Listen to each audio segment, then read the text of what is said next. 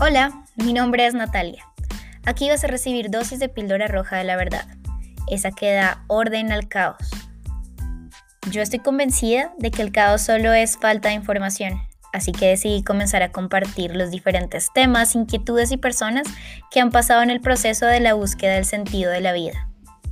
Si tú eres alguien que le gusta ir un poco más allá de lo que está enfrente de sus ojos, que cree que puede despertar de la prisión de la mente y evolucionar, estas dosis son para ti. Bienvenidos a todos a esta nueva dosis de píldora roja. El día de hoy vamos a hablar de uno de mis temas favoritos de todos. Es de los favoritos porque es mi tema. Bueno, así lo he vuelto en los últimos años de mi vida. Y es todo acerca del amor propio. Es tan ambiguo todo lo que gira alrededor de este tema que ya les confieso, he intentado hacer dos entrevistas más con personas que traigo a hablar del tema y no me hace del todo clic lo que estas personas tenían para decir. Entonces decidí hoy traer mi propia versión de lo que es el amor propio porque eh, descubrí que es una definición que no es estable que para cada persona es diferente, que cada persona lo puede tomar desde un punto distinto.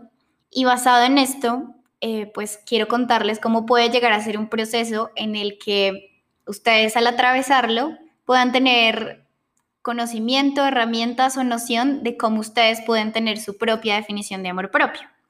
Para esto, entonces hoy traigo de compañía a María Camila Salazar, la primera invitada del eh, primer episodio de Píldora Roja, y juntas les vamos a decir cómo puede ser un proceso de amor propio. Entonces, bienvenida Cami.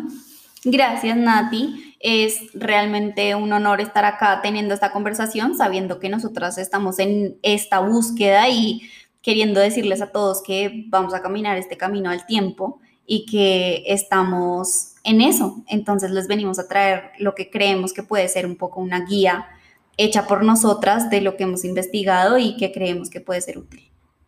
Exacto. Y así como lo menciona Cami, estamos en el proceso. No es como que ya hayamos entendido todo, no.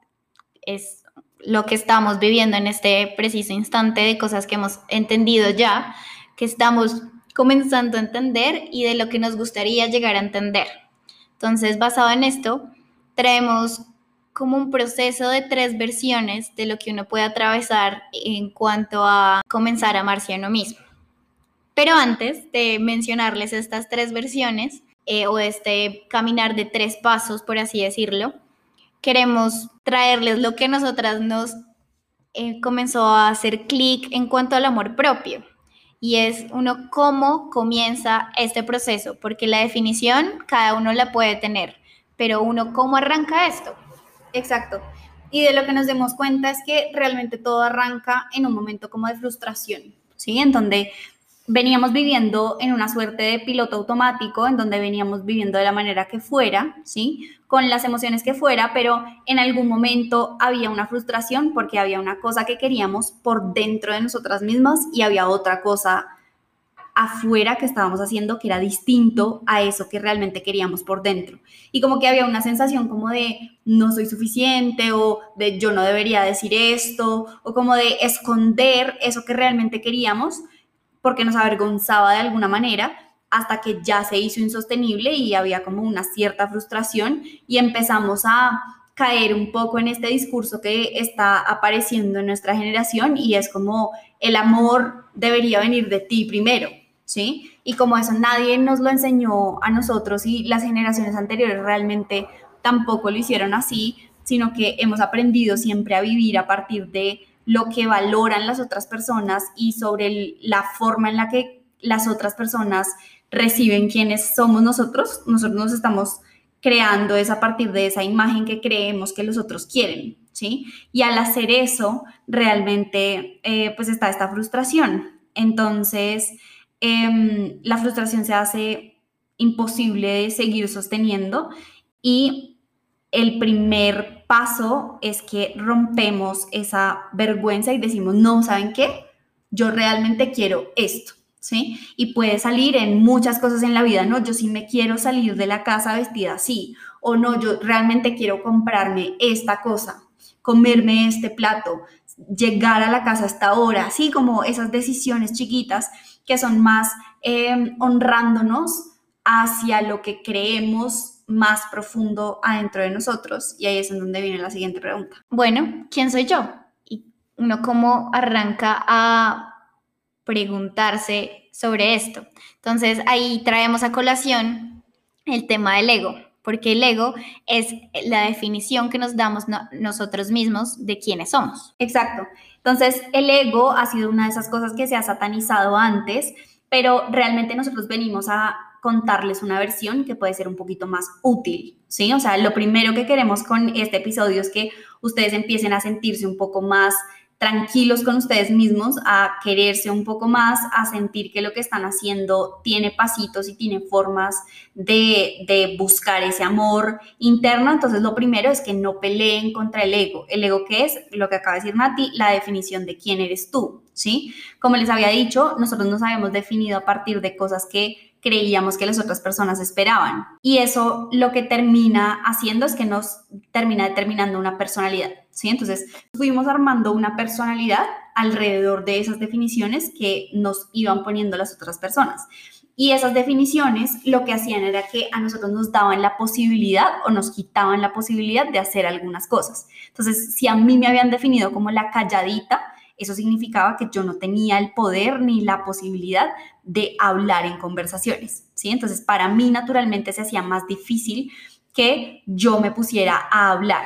Eso hace que nosotros aprendiéramos una forma de sobrevivir en el mundo, ¿sí? Y nos identificamos con ese personaje que se creó entre todas estas cosas de cómo actué yo y cómo me vieron las personas y que creo que funciona para que me sigan queriendo y me sigan aceptando y yo siga sobreviviendo en el mundo. Pero entonces, la primera pregunta que surge después de eso es si yo realmente soy esa persona calladita o no. Y empieza a haber esta duda sobre yo cómo debería reaccionar frente muchas veces a situaciones realmente cotidianas y ahí, habiendo roto la vergüenza de decir, ¿saben qué? Yo quiero hacer las cosas por mí es que entramos al primer nivel y hay dos formas en que este nivel puede darse. Exacto. Ahí yo quiero agregar y es que esta relación con nuestra propia identidad, es decir, la relación con el ego, si la tomamos desde el lado proactivo que sería con amor, pues nos vamos a encontrar que el ego nos sirve para evolucionar. Entonces, al empezar a relacionarnos con nuestra propia identidad desde un lado autocompasivo, vamos a poder empezar a movernos en este proceso de amarnos cada vez más desde un lado muy tranquilo y menos difícil y complicado. Entonces, em, ya como empezando a tener una interacción con nosotros mismos, pues arrancamos los niveles que les comentamos. Entonces, en todos estos niveles, la herramienta eh, clave que podemos tener es la autocompasión. ¿sí? Es una herramienta transversal a todas las versiones porque esta nos permite no darnos palo, no darnos duro y felicitarnos. Exacto, ser un poco más indulgentes con nosotros mismos y ser menos críticos, ¿sí? Y aceptar el lugar y el proceso en donde estamos y felicitarnos por haber avanzado y saber que no está mal si de pronto no estamos tan avanzados como esperábamos. Cuestionarnos si hay que amarnos. O sea, el solo hecho de poner en la mira nuestra propia identidad ya es un acto de amor propio. Al arrancar ya ese proceso, entonces vamos a encontrar siempre como dos versiones, una de desde el ego que se aferra a las cosas y a una definición estática y otra, em, una versión ya desde el amor, que en otros términos también podría ser una versión reactiva y una versión proactiva, ¿sí? Arrancamos entonces con la versión 1.0. Cuando arrancamos el proceso de amor propio, yo lo que pienso apenas arranqué este proceso y recuerdo es como, ok, siempre he sido definida por otros, entonces voy a arrancar en blanco. Y arrancar en blanco entonces, ¿qué sería? Pues comenzar a descubrirme. La versión primera que nosotros pusimos es el descubrimiento. Aquí es comenzar a pasar tiempo con nosotros, no desde la posición en la que esta soy yo y punto, que como no quiero que el mundo me defina, así soy yo y así seguiré. Eh, acá es, ok, realmente yo quién soy, realmente qué es lo que me gusta, en serio si me gusta el queso o no. ¿Sí? Porque a uno de niño le, pedían la comida porque la mamá veía que uno a veces le gustaba, a veces no las cosas. Entonces, es como empezar incluso preguntarse esas cosas tan chiquitas de me gusta el queso o no me gusta el queso. Y así abarcar pues ya preguntas como en realidad yo sí quiero este tipo de relación en mi vida o no quiero relaciones para nada. Esta sí es la carrera que yo quiero, a la que me quiero dedicar el resto de la vida o no. ¿Me tengo que dedicar a una carrera el resto de la vida o al contrario puedo saltar entre cosas diferentes y sentirme bien al respecto? ¿O tengo que ser flaca, muy flaca para gustarle a los hombres? ¿O en realidad mi cuerpo puede ser gordo y estoy, estar súper cómoda en él teniendo grasa porque la grasa no es mala?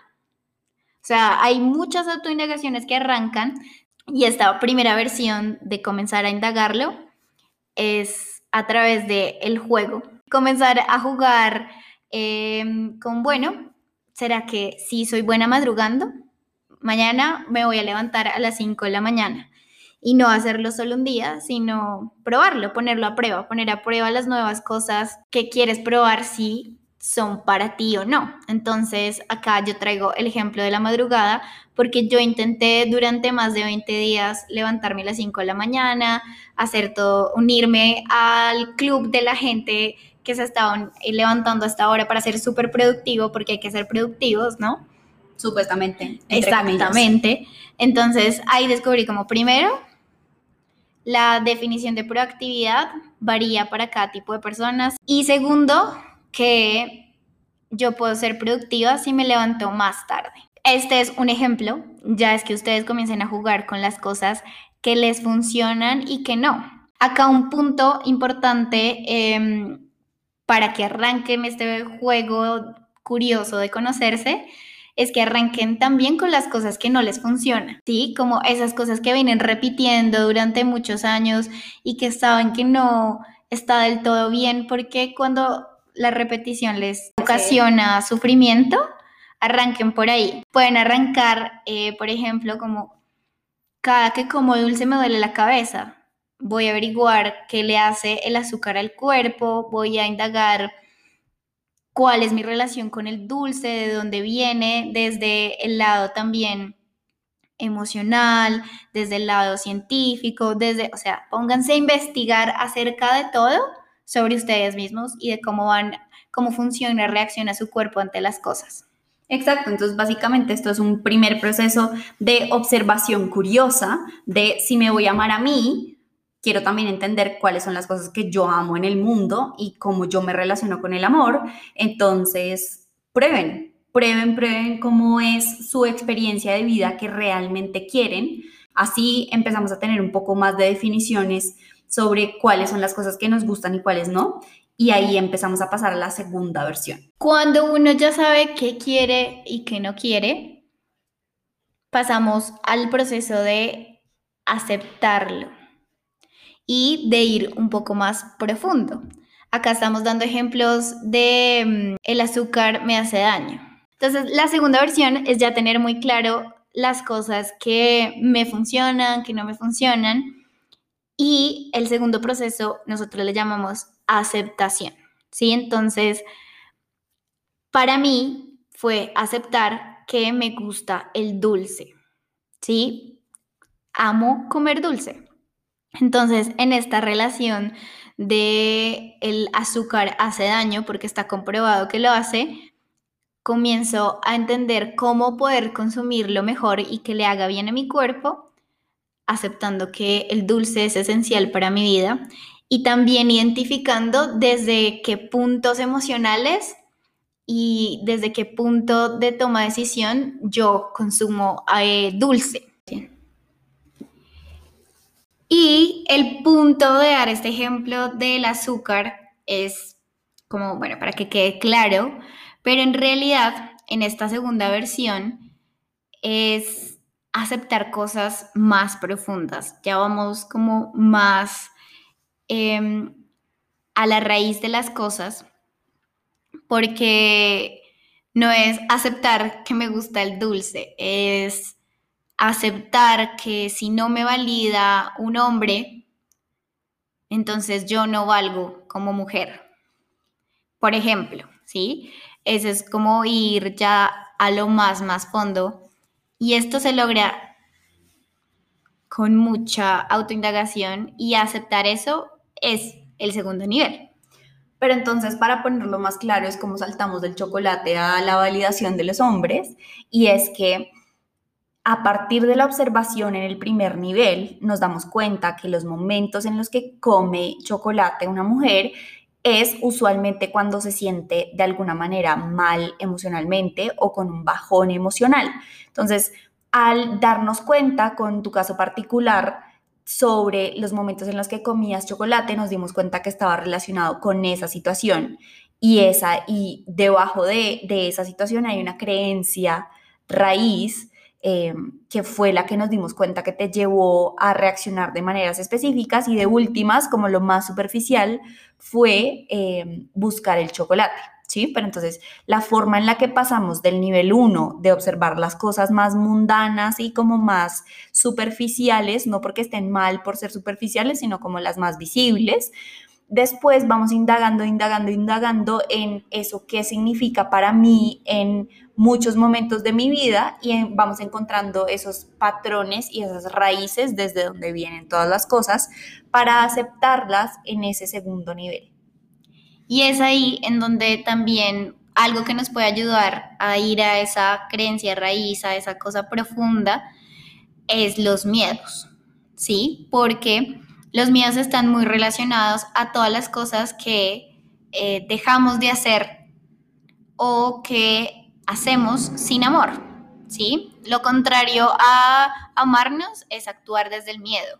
Por tanto, entonces, si ya vamos a la raíz profunda de lo que sería un miedo profundo, podríamos encontrar, no sé, que le tengo miedo al abandono o al rechazo. Hay otros más con los que podríamos indagar, pero el punto de esta segunda versión es a través de estas creencias superficiales, ir a más a fondo, ir a ver a qué le tenemos miedo, porque no estamos actuando desde el amor y aceptarlo. Sí, como, ok, encontré esta raíz muy profunda. Bueno, acepto que si no me validan los hombres, no me puedo validar. ¿Qué voy a hacer con eso? Y empezar a actuar y a tener actos de autovalidación conmigo misma para que eso ocurra. ¿Cómo se hace? Bueno, cada uno tiene su proceso, ¿no? y es aquí en donde dentro de la aceptación está también el, no sé cómo se hace, voy a probarlo. Y el hecho de probarlo, de intentar ver cómo hacer las cosas, es un acto de amor propio. Entonces, si nos encontramos en la versión 1, 2, 5, la que sea, ir viendo y observando y todo eso recibirlo porque todo está dentro de lo que tiene que ser para nosotros. Exacto, y creo que una pregunta que puede surgir en este momento es yo cómo sé que estoy teniendo un acto de amor o estoy actuando desde el miedo. Y creo que de las cosas más importantes son dos. Uno, que te traiga paz interna, aunque sea incómoda la situación. ¿sí? Entonces, por ejemplo, antes de venir a grabar este pedazo, yo no me estaba sintiendo suficientemente bien, como que no creía y no sentía que tenía como ganas de venir a grabar, pero me dije, me voy a sentir peor sabiendo que no lo hice y que lo pospuse más. Y eso hace que sea incómodo, ¿sí? O sea, estaba pasando por la incomodidad a saber que lo voy a poder terminar y sé que este mensaje se está pudiendo entregar. ¿sí? Entonces, hacer esos actos de amor es tener esa paz interna y buscar que las cosas que tú hagas las hagas más por ti que por las otras personas, ¿sí? Entonces, esto, por ejemplo, Nati no tenía ni idea, se está enterando mientras yo lo digo, era mi propio juego mental personal hacer este eh, episodio. Entonces, en ese sentido, utilicen esto como ejemplo para todos esos momentos en donde ustedes podrían estar tomando una decisión a partir de un miedo o a partir de querer se validar o querer recibir amor de otras personas, háganle el cambio de perspectiva para eso mismo, como podría ser, no que dependa de que alguien más o algo externo pase o de que alguien más reaccione, sino que la sensación placentera de haber hecho algo que esté alineado con ustedes mismos venga internamente de ustedes. Y pues no solo en este momento, digamos, para mí, venir a hablar de amor propio cuando estoy en plena crisis de amor propio, es como, como voy a salir al mundo a decirle que tengan en cuenta esto. Y creo que más allá de decirles a ustedes, tengan en cuenta esto, es todo está bien. El proceso, cómo se vaya dando, es un acto de amor propio porque sé que a largo plazo es algo que me va a dar paz. Y así con todo tipo de acción, desde elegir el azúcar refinada o no, a escribirle al man tóxico de toda la vida o no pues cuando ya uno supera todos estos procesos de sí, pero no, pero tal vez encontré la raíz, eh, la acepto, vivo con ella, empiezo a tener actos de amor conmigo mismo, empiezo a tener paz, a estar bien conmigo, a creer que todo es suficiente, viene el tercer nivel. Exacto. Y el tercer nivel justamente se trata, o sea, o como sabes que estás en el tercer nivel, es porque esa lucha se disminuye al mínimo. ¿Sí? Entonces ya no es esta ansiedad a la mitad del día en donde necesitas comer algo dulce para empezar a sentirte bien contigo misma porque, no sé, quizás la reunión de las 11 de la mañana está siendo muy aburrida y no estás pudiendo aportar lo que necesitas o la razón que sea, o que son las 7 y 44 de la noche y sientes que te hace falta como ese, ese mm, energía eh, aprendida de otras veces anteriores en donde le escribías a la persona como qué tal estuvo tu día, ¿sí? Entonces, todas esas cosas que hemos aprendido actitudinalmente a hacer cuando ya no las batallamos, cuando ya no peleamos contra eso, sino que al contrario las hemos reemplazado por otras acciones que son más amorosas con nosotros mismos, es cuando nos damos cuenta que estamos en ese tercer nivel. El tercer nivel se trata de sentirnos mucho más en paz, mucho más eh, sabiendo que tenemos un balance de creencias en donde la mayoría de las creencias que tenemos son expansivas. A eso nos referimos con que son creencias que nos dan casi que paz y fe en el universo y en la vida y en las cosas y en nosotros mismos a que sean creencias que están viniendo desde un dolor o desde un miedo o desde una herida anterior. Entonces, en esa versión, lo que empieza a suceder es que estás fluyendo con tu vida desde un lugar en donde sientes que ya tienes unas bases más claras con las cuales te sientes identificado y a gusto, pero eso no significa que estés necesariamente como conformándote. ¿sí? Porque la vida de todas maneras te va a seguir mandando situaciones en donde te tengas que poner un poco a prueba, pero lo que va a suceder es que ya no te va a entrar esta ansiedad infinita y esta duda infinita de cómo deberían hacerse las cosas y yo cómo debería reaccionar, sino que al contrario ya tienes tus herramientas de base que te ayudan a tomar las decisiones desde ese lugar alineado que ya has definido para ti. Para mí en el tercer tu forma, tu forma de reaccionar ya es diferente y está mucho más alineada con la persona que quieres ser, ¿sí? O sea, no, no tienes que pelear contra eso, sino que ya tu forma de reaccionar es una forma que se siente natural para ti y además está bien desde tus estándares personales. Exactamente. Por ejemplo, el azúcar ya ni siquiera va a ser un issue en tu cabeza entre tengo que detenerme a ver si el azúcar lo estoy tomando desde una decisión emocional o no, o nada que ver, simplemente no me va a alterar el querer comer azúcar. O el no hacerlo en un lugar, o sea, como en regularmente. Sí, o sea, no, el azúcar ya no va a ser un problema. Ese es el tercer nivel. Que esas cosas que antes eran un problema, simplemente ya no existen en tu vida. Porque ya las aceptaste y cuando tú lo aceptas, cambia. Porque cuando tú cambias internamente tus creencias, a nivel externo, las situaciones van a cambiar por completo. Entonces, no va a existir en tu vida esa versión. Y por tanto, pues no va a haber resistencia. No hay resistencia ante nada porque sabes que todo llega como tiene que ser. Y en ese tiene que ser es como vemos el verdadero amor propio, de que todo es perfecto. Por eso nuestra definición que encontramos más elevada, que, cree, que, creemos que es a donde uno va a llegar cuando esté iluminado y con la que nos podemos aferrar para llegar a amarnos es si cada acto que tomamos lo hacemos desde la perspectiva de que vemos a Dios en nosotros mismos. Exacto, y nosotros llegamos a esa definición a partir de unas cosas que creemos en conjunto Nati y yo y que sentimos que son como de esas creencias raíces que encontramos en ese segundo nivel, y son las siguientes.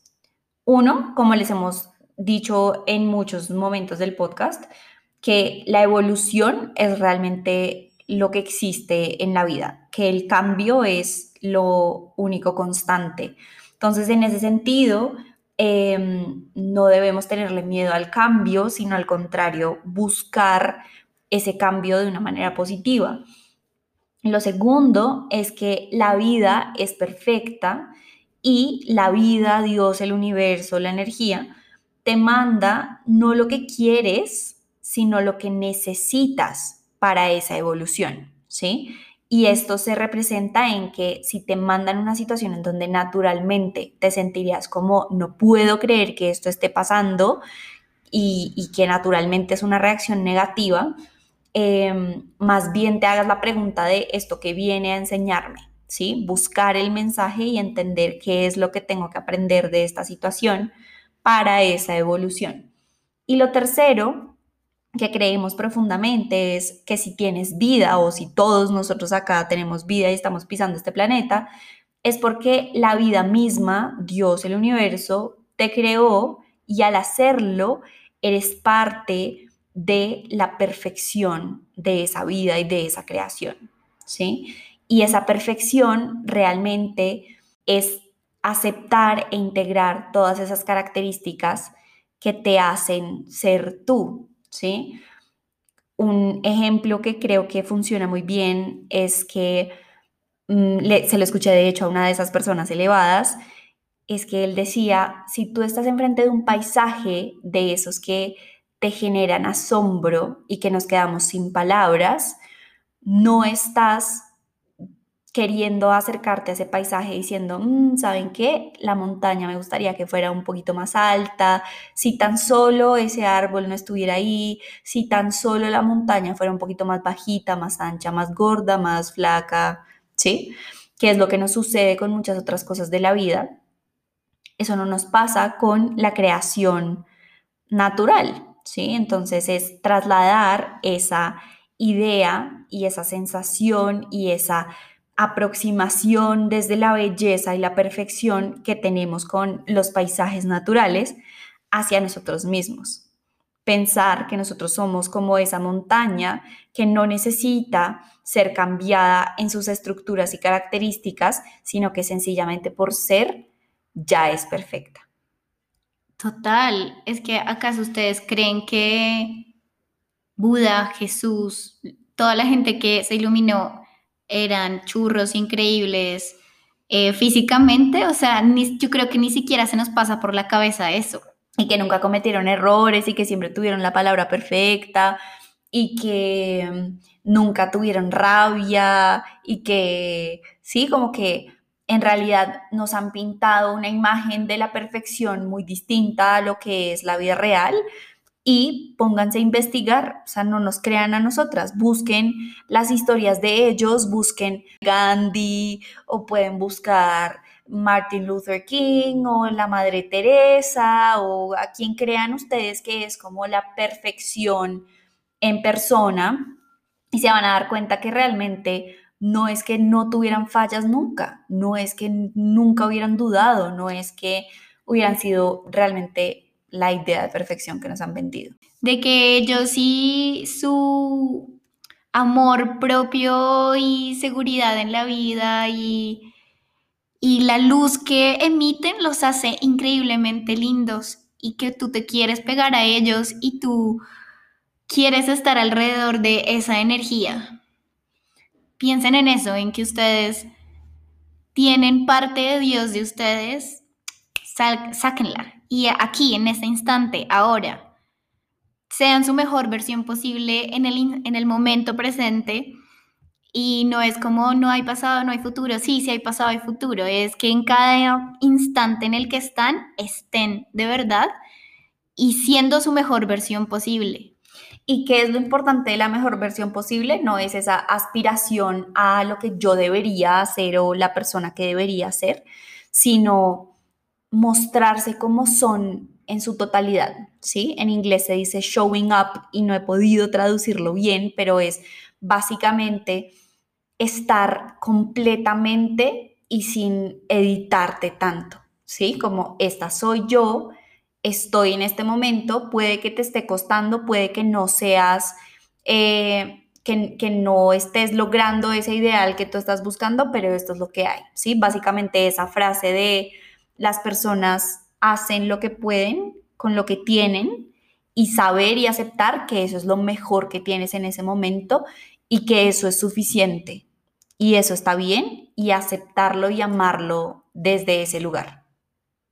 Y así entender que simplemente por existir ya es suficiente.